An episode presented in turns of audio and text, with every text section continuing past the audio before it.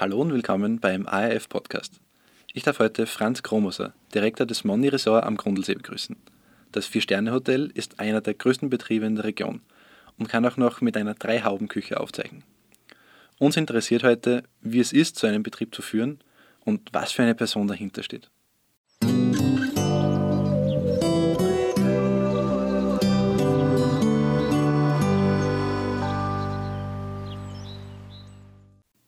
Grüß Gott, Herr Gromoser. Es freut mich, Sie heute bei uns im Studio zum Gespräch begrüßen zu können. Wie geht es Ihnen? Ja, danke. Danke der Nachfrage. Es geht mir, es geht mir sehr gut. Ähm, und ja, ich sage auch danke für die Einladung. Als erstes würde ich mal bitten um eine Vorstellung. Man kennt Sie vielleicht professionell als Hoteldirektor, aber wer ist Franz Kromoser privat? Ähm, was kann ich erzählen? Es ist eher unspektakulär. Ähm, ich habe natürlich Hobbys und so weiter und äh, wie alle anderen auch. Man findet mich privat in der Regel beim Sport gern ähm, oder auch beim, beim Motorradfahren. Ich bin begeisterter Motorradfahrer. Und ja, alles, was, was man sonst so macht, vom Boden gehen natürlich und äh, ja, gut essen mit Freunden am besten am Abend irgendwo auf der Terrasse sitzen, ganz gemütlich. Ähm, das ist mir schon wichtig, dass ich das privat mache. Ein bisschen einen Ausgleich zum Beruf äh, brauche ich auf jeden Fall. Also auch bodenständig wie andere Einwohner des Hauserlands. ja. Nichts Außergewöhnliches. Nicht wirklich was Außergewöhnliches, kann man wirklich nicht sagen. Ähm, ja, wie gesagt, das sind einzig meine Hobbys, äh, die ich natürlich versuche zu pflegen und, und, Freunde zu pflegen. Das ist so mit die, das Kernthema.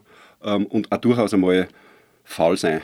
Einmal am liegen und einen Film schauen, zum Beispiel. Also auch das ist mir genauso wichtig, wie gesagt. Ich, ich finde, der Ausgleich ist wichtig. Die Arbeit ist eine Geschichte, aber das ist nicht alleinig. Man braucht einen Ausgleich und da, da darf man, finde ich, auch mal faul sein und einmal gar nichts tun. Dass man aus beiden Welten das Beste hat, so quasi. Ja, das war natürlich schön im Idealfall, ja. ja, genau. Dann würde mich interessieren, wie Sie zur Hotellerie gekommen sind. War da eine Ausbildung schon, die Sie gemacht haben, die in die Richtung gegangen ist oder wie sind Sie in die Position gekommen, wo Sie heute sind? Ähm, ja, das war im Grunde ähnlich wie mein Privatleben, eher unspektakulär. Ähm, ich habe ganz normal Pflichtschule gemacht. Ähm, ich war jetzt nicht unbedingt der super begabte Schüler. Ähm, und ich komme aus, aus einer sehr bodenständigen Familie. Deswegen war Lehre eigentlich für mich von vornherein vorprogrammiert. Und äh, ich habe einen Onkel gehabt, der, der war ein begeisterter Koch. Und über den bin ich eigentlich so in diese äh, Koch, Gastronomie, Hotellerie Schiene gekommen und habe mich dann relativ schnell entschlossen, dass ich eine Lehre mache. Wir, ganz eine klassische Koch-Könnerlehre, vier Jahre lang gelernt. Ich habe in Tirol einen Lehrbetrieb gefunden, der, wie ich finde, eine gute Ausbildung äh, gewährleistet hat. Und so habe ich eigentlich angefangen. Also so bin ich ursprünglich auf die Gastronomie und Hotellerie gekommen. Ähm, es gibt vielleicht dazu noch zu sagen, dass ich auch der, während der Lehrzeit immer schon versucht habe, aus meiner Arbeit so gut es geht, so gut es die Umstände erlauben, das Beste zu machen für meine Verhältnisse. Und das hat mich dann relativ bald und auch schnell ähm, auch in andere Bereiche geführt. Ich habe nicht nur im Restaurant gearbeitet und in der Küche gearbeitet wie in der Lehrzeit, sondern später dann auch alle Abteilungen im Hotel durchgemacht. Ich war im Einkauf, ich war im Verkauf. Ich, ich habe Firmen besucht und habe versucht, unsere Hotelbetriebe dort, wo ich gearbeitet habe, ähm, zu verkaufen. Ich hab, äh, war verantwortlich in einem Hotel für die komplette Gastronomie. Ich habe dann an der Rezeption gearbeitet, habe teilweise stundenweise oder tageweise auch ähm, Zimmer putzt, damit ich das kennenlerne zum Beispiel. Auch solche Dinge habe ich gemacht. Da war ich wahrscheinlich nicht immer der Beste. ich habe es zumindest kennengelernt. Und naja, so habe so hab ich Schritt für Schritt ein bisschen mehr kennengelernt als das, was ich ursprünglich gelernt habe und damit da neue Positionen gefunden. Wie gesagt, ich habe dann relativ bald einmal eine Abteilungsleiterposition gehabt. Ich war mit 22 Jahren dann schon Abteilungsleiter in einem, in einem Hotel, wo ich im Restaurant mit damals 27 Personen gearbeitet habe und da war ich als Junger, als 22, 23-Jähriger, das war schon eine Herausforderung für mich, muss man, muss man schon sagen.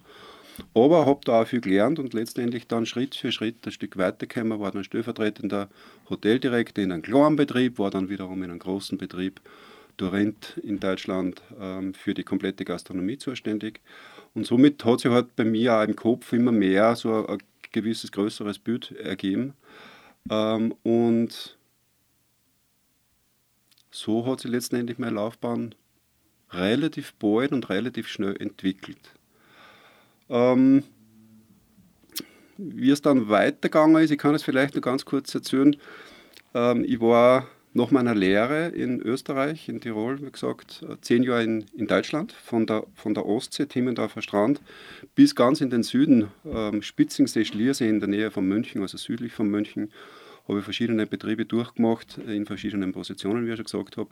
Und habe beim letzten Betrieb dann, äh, bevor ich nach Grundlsee gekommen bin, einen Kollegen kennengelernt oder unter dem Hoteldirektor gearbeitet, mit dem habe ich weiterhin immer wieder Kontakt gehabt. Und der hat mich dann, da war ich dann schon wieder in einem, in einem anderen Betrieb am Starnberger See, der hat mich aber dann irgendwann einmal angerufen und hat gesagt, du, in Österreich wird was baut.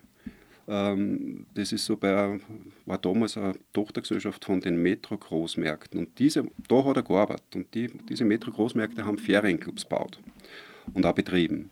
Und da hat dieser ehemalige Kollege schon gearbeitet und der hat mich angerufen und hat gesagt, du, da war was in, in Grundlsee, das könnte unter Umständen für dich was sein. Bewirb dich da mal beim Chef, der Chef ist in München, nach wie vor mein Chef, der, äh, die Familie Dörr, Eigentümer von unserem Betrieb. Und bei dem habe ich mich dann gemeldet und so ist letztendlich dann auch der Kontakt entstanden. Also haben wir so wie auch ein bisschen über Kontakte, neue Kontakte gekriegt und auch ein bisschen ein Glück gehabt, dass ich letztendlich mich für die Stelle bewerben habe dürfen.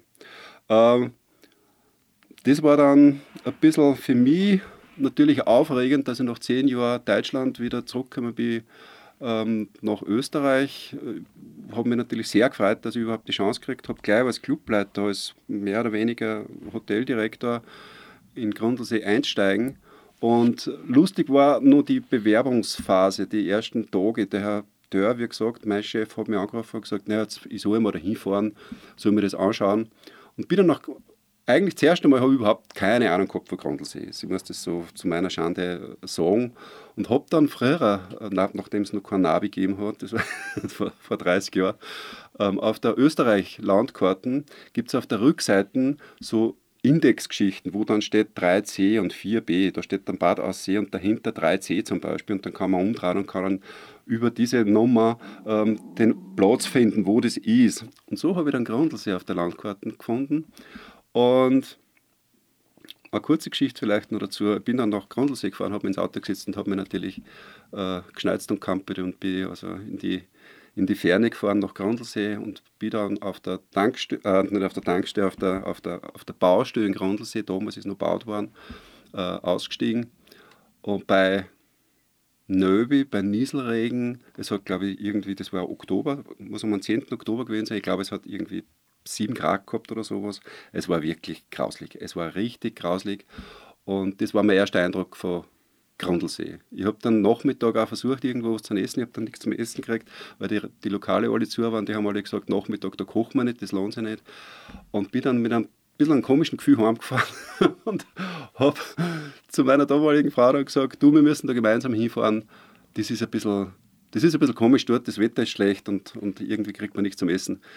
Mein erster Eindruck war also nicht so überragend, aber wir sind eine Woche später dann nochmal hergefahren bei Traumwetter. Die Berggipfeln waren anzuckert, also ein Herbsttag wie gemahlen.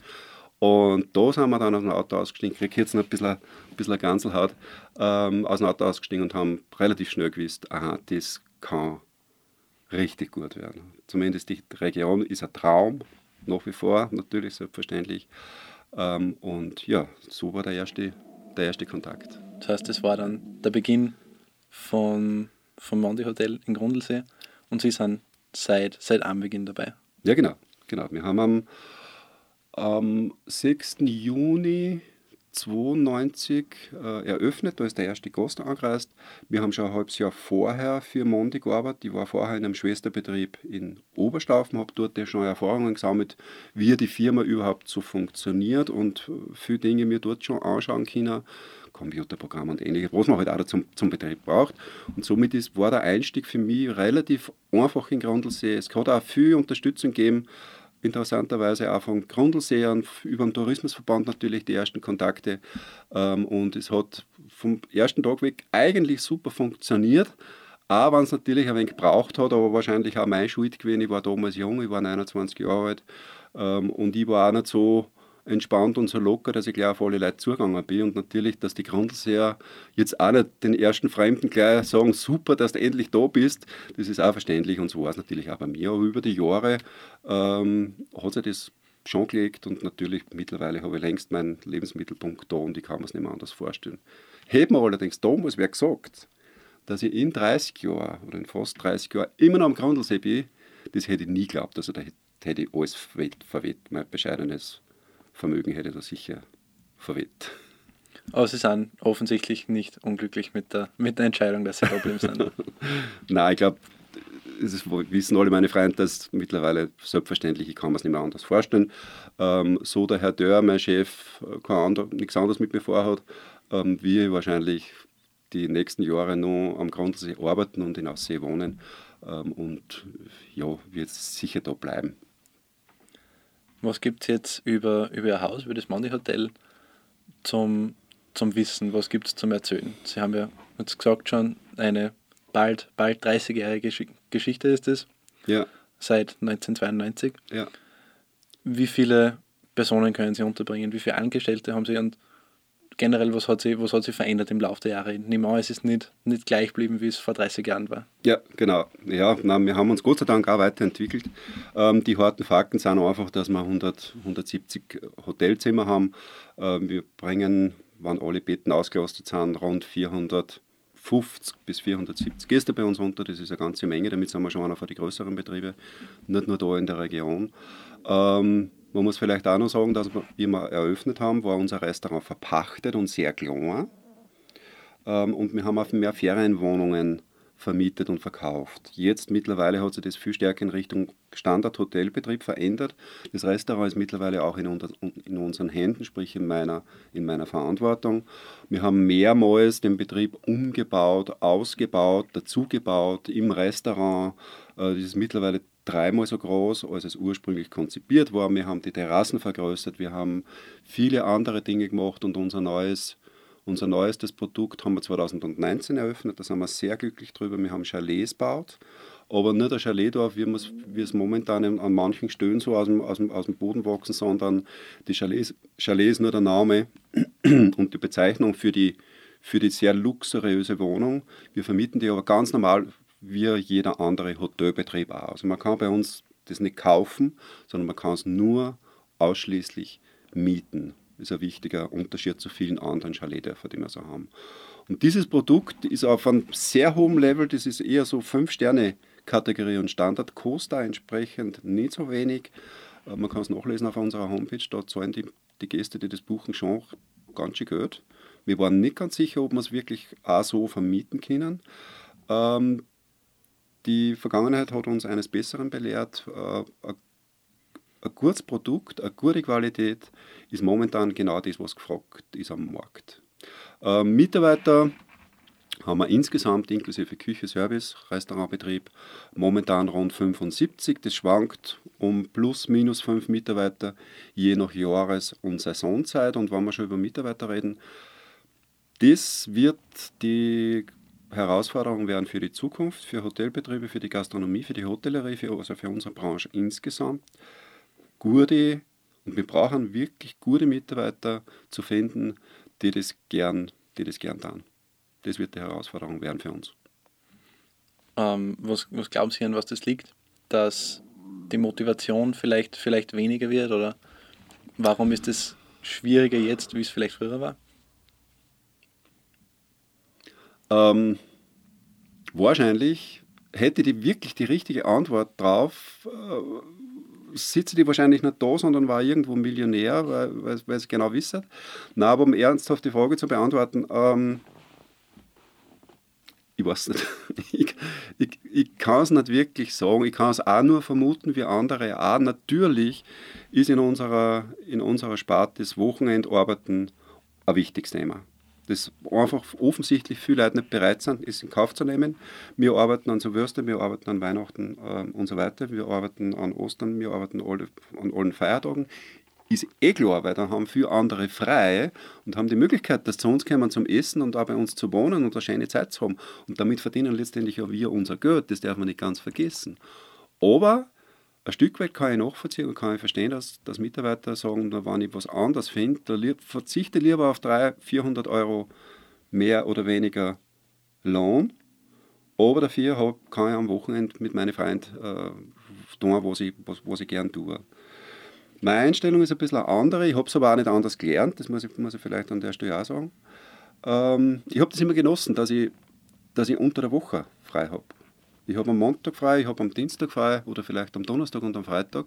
Das sind die Tage, wo vielleicht am Strand, am Grandelsee, am Bodeplatz, auf der Au ähm, nicht Handtuch an Handtuch liegt, sondern wo ich nicht alleine, aber zumindest einmal entspannt, richtig entspannt. Und das habe ich eigentlich immer genossen. Und das finde ich ist wiederum durchaus ein, ein großer Vorteil. Äh, ich bin gern mit dem Motorrad unterwegs, äh, wie ich schon gesagt habe, und da ist am Montag besser als am Sonntag äh, Nachmittag, hundertprozentig, weil einfach viel, viel, viel weniger Verkehr ist zum Beispiel. Aber das ist wohl die, ähm, glaube die Hauptursache, dass man uns schwerer dann Mitarbeiter zu finden. Ähm, es scheint aber so zu sein, dass die Corona-Zeit bei vielen Leuten ähm, vielleicht auch ein bisschen Umdenken ähm, bewirkt dass viele sagen, na, eigentlich ein bisschen mehr Freizeit zu haben, ist schon auch nicht so schlecht.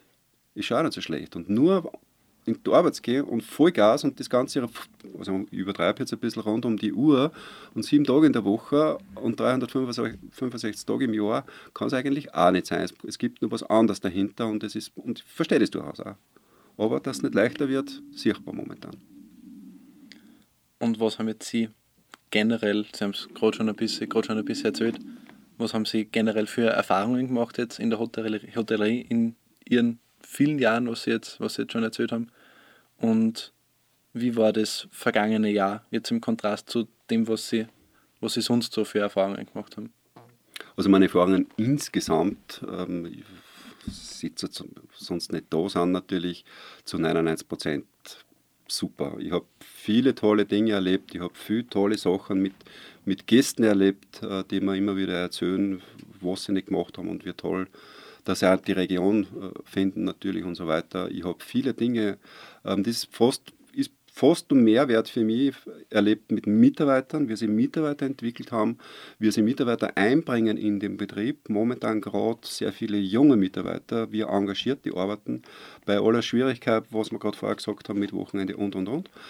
Ähm, aber da bewegt sich ganz viel und es lohnt sich absolut dafür zu kämpfen, dass wir junge Leute kriegen, weil was man da zurückkriegt, auch für die jungen Leute, ähm, ist eine Sensation. Das ist momentan das, was man eigentlich auch mit wirklich ähm, stark antreibt. Äh, auch selber, ich selber besser zu werden, bis zu lernen, von jungen Mitarbeitern zu lernen. Ähm, also Erfahrungen habe ich da ganz viel gemacht in der Vergangenheit. Ähm, das letzte Jahr war natürlich, wenn Corona angesprochen wird, ähm, für uns zum einen mal ein Glück, dass wir überhaupt die Förderungen vom Staat gekriegt haben, dass wir Mitarbeiter in Kurzarbeit haben können oder gehabt haben, die entsprechend auch Geld verdient haben ähm, und nicht den Betrieb verlassen haben und sich noch was anderem umgeschaut haben, sondern alle unsere Mitarbeiter, mit Ausnahme von drei, die sich umorientiert haben, aber von 75, drei ist nicht so eine schlechte Quote, ähm, sind alle bei uns geblieben und waren natürlich auf Knopfdruck dann auch wieder abrufbar, wie es geheißen hat äh, vor ein paar Wochen, es geht wieder los. Das hat uns die Arbeit massiv erleichtert. Ich kann mir überhaupt nicht vorstellen, wie andere Betriebe das gemacht haben, die quasi das, den kompletten Stamm neu aufbauen, neu, neu aufbauen haben müssen. Ähm, dementsprechend war das relativ leicht auch für uns das letzte Jahr. Ähm,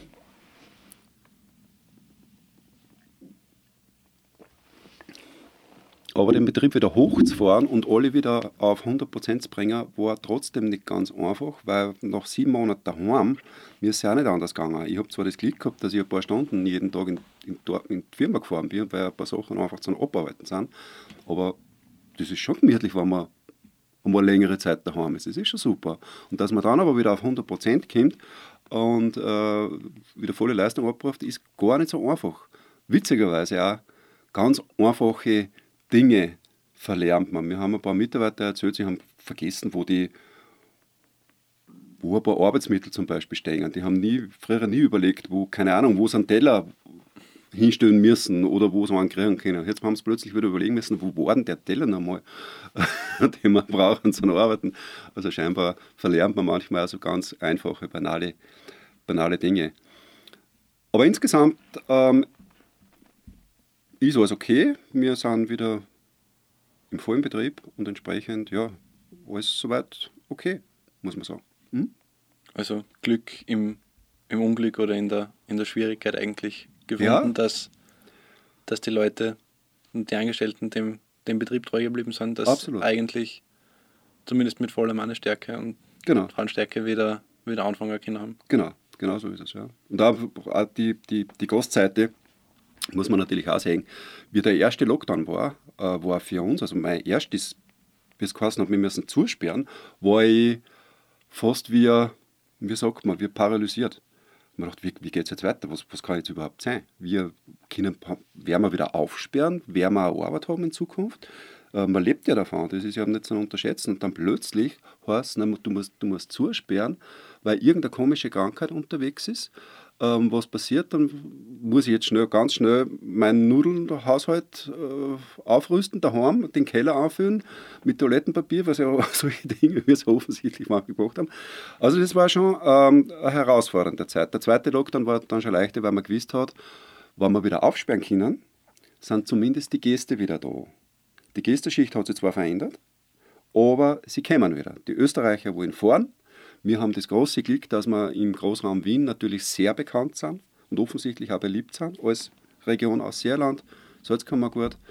Ähm, und hat uns das Aufsperren massiv erleichtert. Und dass die Gäste dann plötzlich wirklich ganz schnell wieder da waren, äh, war, war echt für uns auch, ist mir ein Stein vom Herzen gefallen, muss man echt sagen.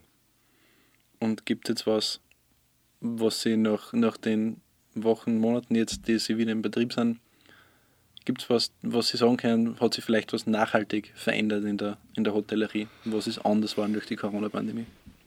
Ähm, es ist einiges anders geworden. Wir haben durch Corona oder durch jetzt wieder Aufsperren sehr schnell erfahren, dass natürlich internationale, internationale Gäste momentan nicht reisen dürfen. Dementsprechend die Föhn haben die aufgeführt durch, durch Österreich und zum großen Teil über den süddeutschen Raum.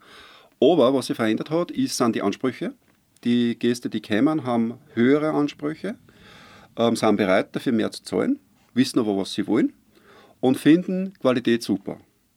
Also alles, was man, was man wirklich gut verkauft, wo man sagt, man kann eine Geschichte drum, drum herum erzählen, alles, was Qualität hat, sei es der Ausblick, sei es das Essen, sei es Trinken, sei es Schlafen, Matratzen, was auch immer, Qualität ist momentan wirklich ganz oben und, und super, super wichtig. Das hat so in der Form früher auch geben, aber nicht in dem umfassenden Maß. Früher hat es auch Gäste gegeben, die gesagt haben, naja, eigentlich brauche ich nur ein Zimmer, weil ich fahre nach Hallstatt, schaue mir Hallstatt an fahre dann sowieso wieder weiter irgendwo, irgendwo anders hin. Denen war das Schlafen weniger wichtig, die haben, haben nur Ruhe braucht. Das ist mittlerweile anders. Mittlerweile muss wirklich alles zusammenpassen. Es muss eigentlich im Idealfall perfekt sein. Ähm, und das ist, das ist momentan die Herausforderung, aber ist eine schöne Herausforderung.